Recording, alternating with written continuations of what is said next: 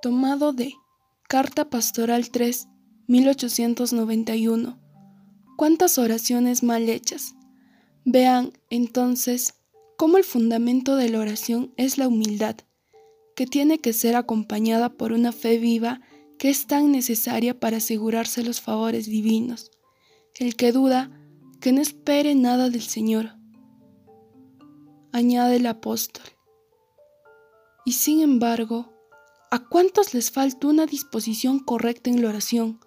¿Cuántos hacen oración solo de palabras sin aplicar su mente y el afecto del corazón y aún estando en la iglesia o en un ambiente físicamente apartado, vagan con el pensamiento por todo lugar, lejos de Dios?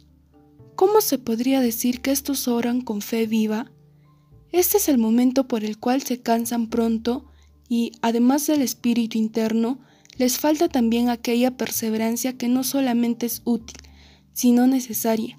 Como ya hemos dicho, para ser escuchados por Dios, se debe orar siempre, sin desanimarse jamás, o portet semper orare et non deficere.